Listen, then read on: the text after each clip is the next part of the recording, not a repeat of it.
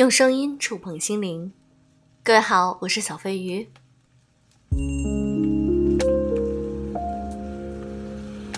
不知道在你的情感生活中有没有暗恋过其他人？今天我想和你分享一篇文章：暗恋，暗到最后一无所有。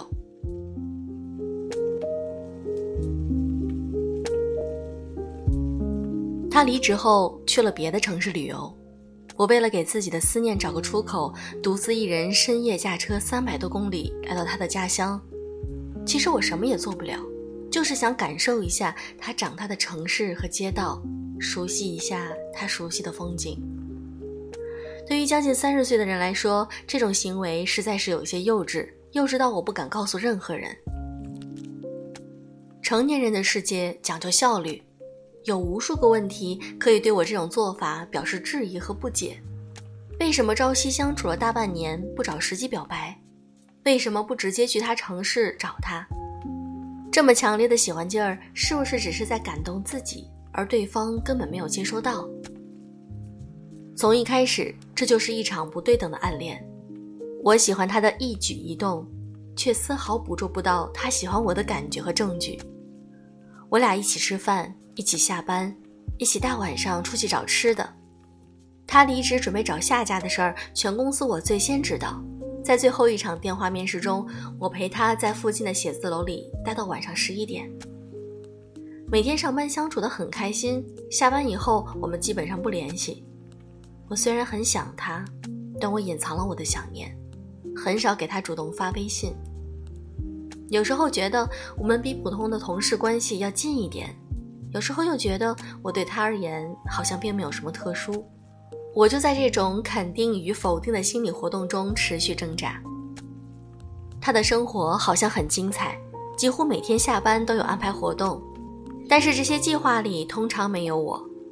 他的微信常常充满大量的未读消息，我发过去的信息也得不到及时回复。二零二一年元旦，我和他说我要回家。其实我没有特别强烈要回去的理由，只是待在深圳有些无聊和单调。但我没有说的是，特殊的日子里不能跟自己喜欢的人一起度过，我怕自己会伤心难过。仔细想想，刚开始认识的一个月，我对他没有什么感觉，翻微信聊天记录也寥寥无几，都是一些工作上必要的沟通。我的喜欢开始于饭桌上的一句话，他说他有听着音频睡觉的习惯。我说我虽然没有这样的习惯，但我觉得可能是听着音频入睡有安全感。他表示认可，于是默默的喜欢就这样萌芽了。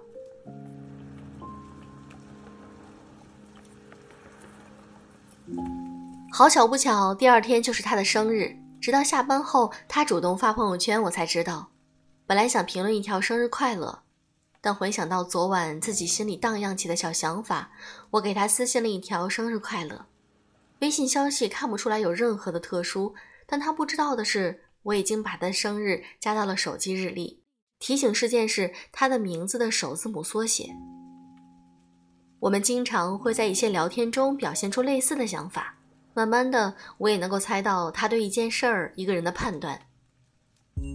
有时候他会和我疯狂吐槽公司的同事和领导，转过头去却依然和那些人聊得火热，至少表面上是这样。我不认为这是一种虚伪，而是他的成长环境让他本性使然，并且对他的工作颇有益处。我却被朋友评价为一个冷漠的人。在知乎上看到过一个提问：你见过哪些生性薄凉的人？有人回答说。梁博，词典里有一个解释是不富足，我觉得更像是因为缺爱，没有及时得到回应，被伤害太多次而导致的另一种分化，过早独立成熟。因为有的人缺爱会更加渴望爱，甚至变成讨好型，而有的人反而会觉得自己因此受到了伤害，要远离他们以保护自己不受伤害。看完这个回答，我觉得那就是我自己。我从小缺少来自家庭的爱，过早独立于成熟，小到洗碗做饭，大到升学填志愿，几乎所有的事情都是自己搞定。成长过程经历了心理上的孤独和物质上的匮乏，让我的心如石头一般冰冷坚硬，很多时候表现为没有共情能力。但就是我这样一个冷漠的人，却疯狂的喜欢上了他。或许只有和他的朝夕相处，只有他的真诚热情，才能够化解我坚硬冰冷的外壳，打开真实的自己。有段时间，我觉得他就是生命里的光，让普通的自己变得有所不一样。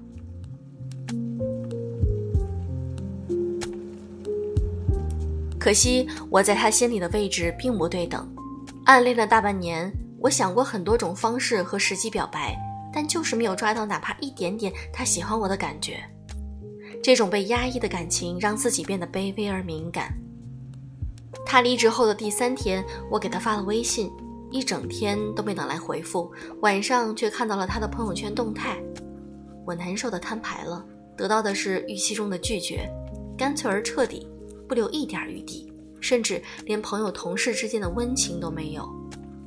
我理解他，决定不再纠缠他，也不再接收来自他的任何信息。在这座一线城市，你不知道人和人之间什么时候是最后一面。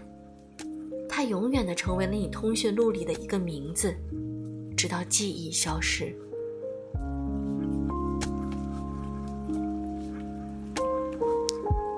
在城市打拼的你，有没有遇到过这样的一个人？你暗恋他，但是他对你毫无感觉，或者内心受到了伤害，对方却毫无察觉。如果有，请在评论区里告诉我。好了，今天的节目就是这样，祝各位晚安。